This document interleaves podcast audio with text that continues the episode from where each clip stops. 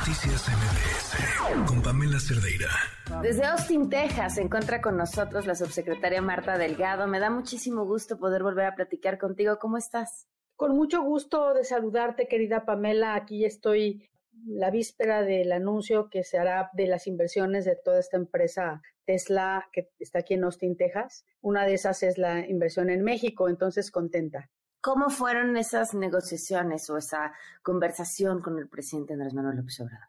Mira, las negociaciones tenemos 14 meses trabajando con el equipo de Tesla. El canciller Ebrard recibió una llamada de Elon Musk en la pandemia para poderlo apoyar en la reconstrucción de su cadena de suministro. Le sorprendió mucho en el momento de la llamada que, pues, no sé, se esperaba que diría que eran 10, 12 empresas que estaban vinculadas con su suministro en Estados Unidos, pero no, son 127 diferentes empresas vinculadas y de ahí surgió pues esta intención de México de poderse quedar con la inversión para la Gigafactory de Tesla de vehículos eléctricos que estaban ellos pues planeando instalar en varios países del mundo, estábamos compitiendo por esta inversión y finalmente se decide por México. ¿Por qué era Nuevo León importante para Elon Musk?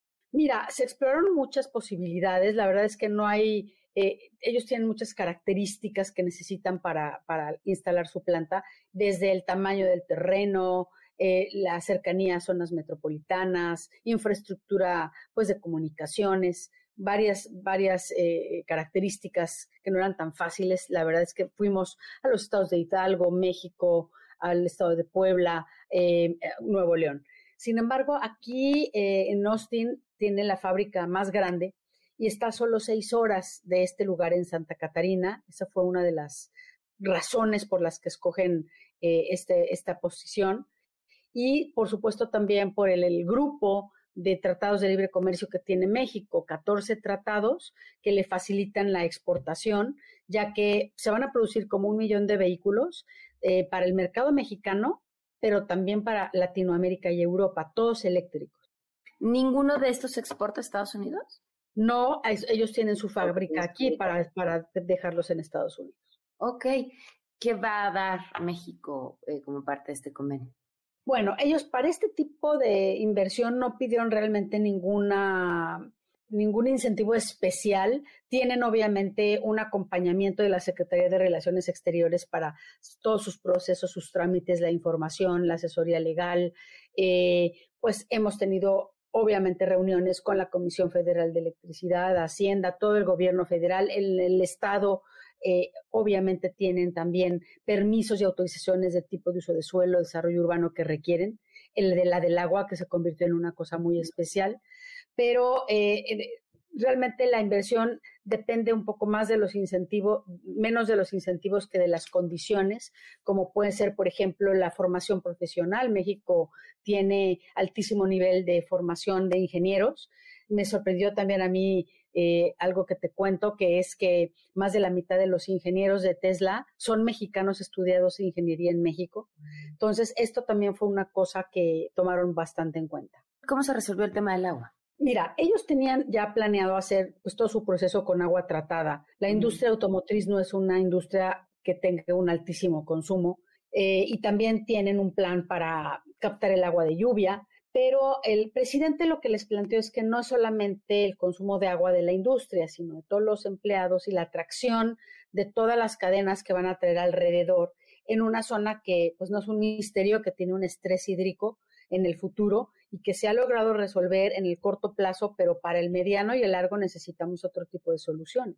Y ellos fueron muy sensibles, fueron sumamente atentos en esta necesidad y en la conversación que ya tuvieron ellos dos junto con el canciller Ebrard del lunes, ya se planteó, por ejemplo, eh, que pueden hacer una reinyección de agua tratada al acuífero, que pueden eh, utilizar una planta de alta tecnología de osmosis inversa para eh, la preparación de sus pinturas y también pueden ayudar a pensar desde el punto de vista de ciencia y tecnología qué se necesita para que pueda haber una, eh, un uso más sustentable del agua regionalmente para el mediano plazo. Y bueno, esos son apoyos muy importantes que se lograron a raíz de esa conversación.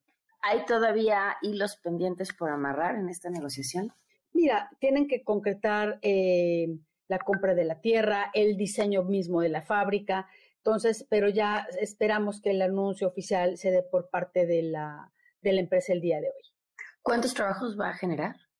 Estamos hablando más o menos en una primera fase de 5 a 10 mil empleos. Esta primera fase. Más o menos, la primera fase, perdón, de 5 a 6 mil empleos y hasta 10 mil empleos. En la fábrica que está aquí en, en, Austin tiene 10 mil empleados, es casi del mismo tamaño. Marta, algo que sea importante agregar sobre esto. Bueno, decirte que este forma es un, es un paquete de inversiones con Tesla, no solamente es la inversión en esta planta, Estamos también en el portafolio de inversiones que Relaciones Exteriores tiene con la empresa, analizando la posibilidad de la instalación de una eh, eh, planta para hacer baterías eléctricas en el centro del país, en Hidalgo, en el Estado de México o en Puebla. Y también están tratándonos de ayudar a ver cómo podemos desarrollar la tecnología para explotar el litio que hay en Sonora, y por otro lado, eh, todo este proceso, querida Pamela, es parte de un plan más amplio que tiene el canciller Ebrard para facilitar la transición de la industria de vehículos eléctricos hacia la electromovilidad.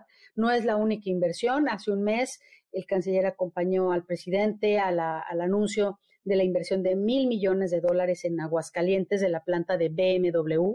Tenemos todo un plan estratégico para atraer las inversiones en, materia de electromovilidad y energías renovables eh, para la electromovilidad en el país.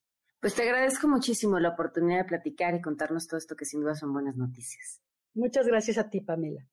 Noticias MBS